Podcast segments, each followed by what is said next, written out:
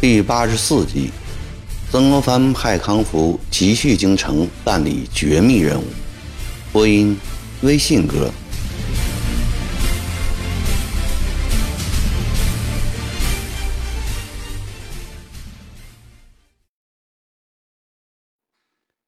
清临正法的这天夜里，曾国藩自己也弄不清楚是何缘故，一夜心绪不宁。无端的生出许多的恐惧来，刚一合眼，便出现一群索命的鬼魂：无头的廖仁和，死在战笼里的林明光，还有弯木凌迟的魏奎，提着血淋淋头颅的青林，全都向他走来，张牙舞爪，哇哇乱叫。他吓得急忙睁开眼睛，灰暗的油灯上，火苗一闪一闪的。屋里的物品时有时无，他索性披衣起床，拨亮灯芯，坐在案桌前沉思起来。满郎中的到来，署理巡抚的取消，安培的一再迁升，这三桩事都颇为蹊跷。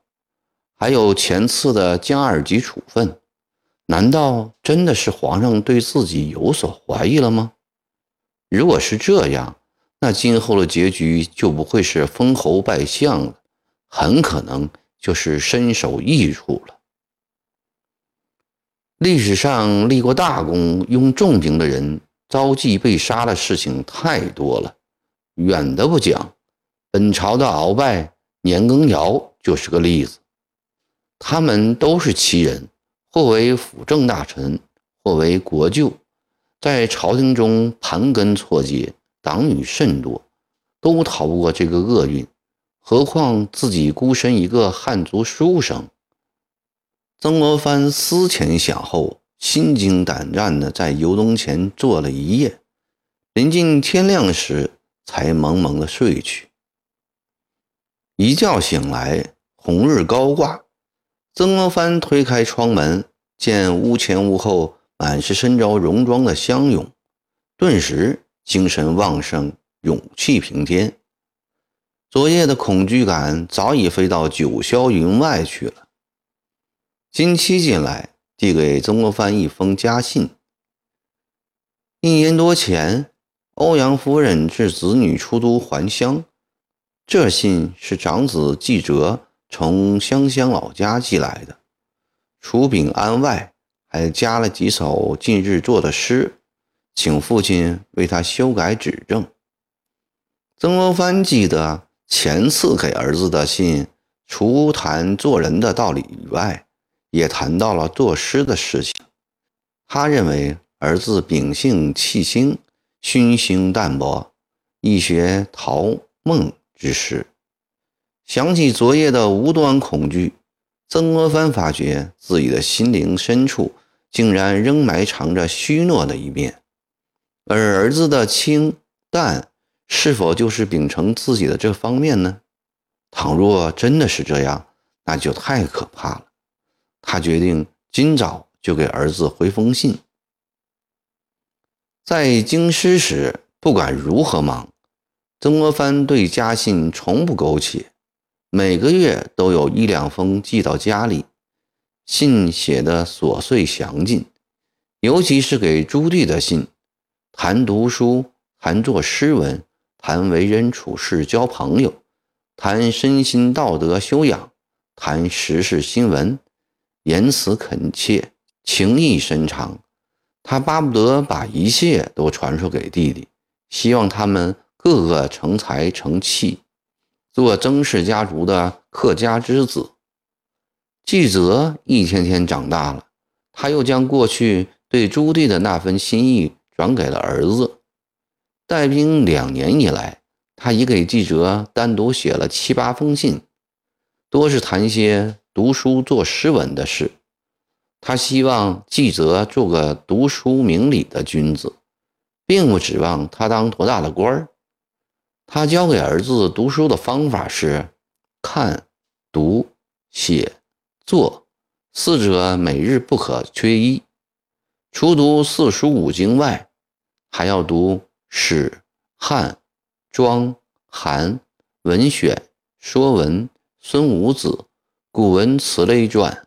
他勉励儿子，读书记忆差点不要紧，主要在有恒。他给儿子命题，要他按题作文寄到军中来。每次寄来的文章，他都仔细批阅后再寄回去。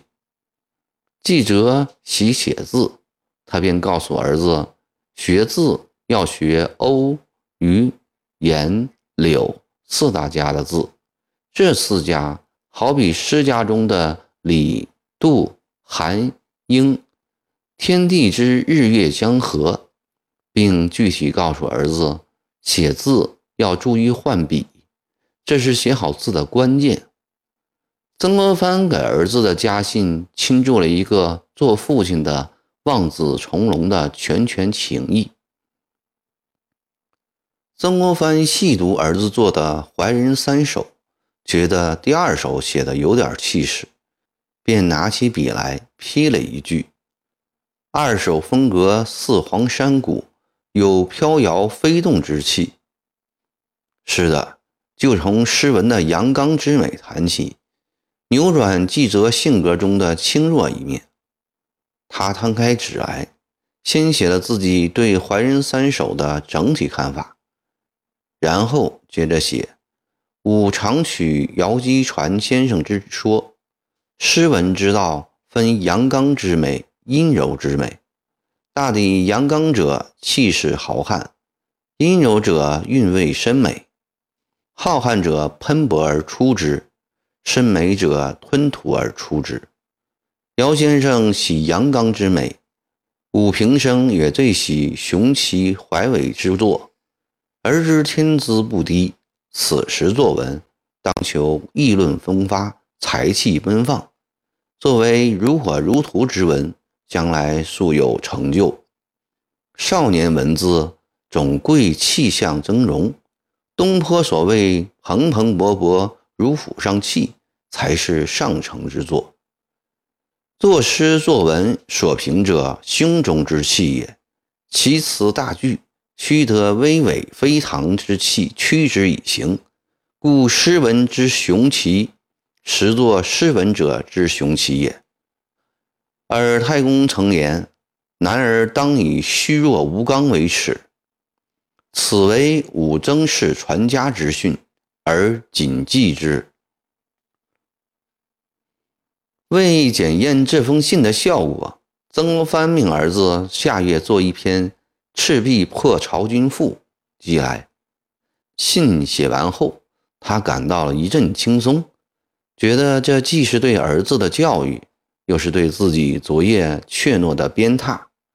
他在封信的时候，又想起这段日子来所发生的种种。猛然的一个主意浮上了心头。吃过早饭后，他把康福叫进三乐书屋，关起门窗，放下帘子，轻轻地对他说：“家人，你今夜动身到京城去一趟。”到京城去？康福惊奇地问：“是的，你到京城去走一趟，做一桩极为重要的事情。”曾国藩神色严峻地说：“有几件事情我很奇怪。前自衡山出师时，突遭降二级处分，难道真的是为杨建清入乡贤祠吗？这次先由辅鄂福之命，没有几天又改赏兵部侍郎衔。谭培来湖北，还有那个德恩行部的光临，桩桩件件。”都令人深思。这不仅关系我个人的荣辱，我对此并不在乎，主要是对我们乡勇的前途关系甚大，你懂吗？大人放心，这中间的干系我懂。康福已意识到此行的非凡意义，他十分庄重地说：“不瞒大人，这些事我也想过，只是不敢跟大人提罢了。”不过我这是初次进京，对京中人事一无所知，这等朝廷机密，我如何能打听得到呢？你空手去当然不行。曾国藩指着桌案上一叠信说：“我这里有三封信，你带上。一封是给翰林院士学讲师袁方英的，他是我的儿女亲家；一封是给内阁学士周寿昌的，他是个经史通；还有一封给穆彰阿大人，他是我的作师。所以致仕在家不管事了，但关于朝政。”他一向是消息灵通的，他们有什么事情会跟你讲真的。说完，又给康福一张三千两银子的户部官票，以便他在京师相机行事。康福郑重其事地接过三封信和银票，将它藏在内衣中，心中充满着一种受到特殊信用时所发出来的感动。对曾国藩一鞠躬，转身向门外走去。刚要出门，曾国藩又轻轻叫了一声：“借人。”康福连忙回头：“大人还有何吩咐啊？”曾国藩凝神望着他，慢慢的说：“你此番进京，一切需要绝对保密。到三位府上拜访时。”要断黑才能去，平时不要上街逛店，你就住在城南报个寺外闲置旅店，那里清静。选一匹好马，今夜就走。对人就说是回沅江老家办点急事，势必即归。康福一一记住了，告辞出了门。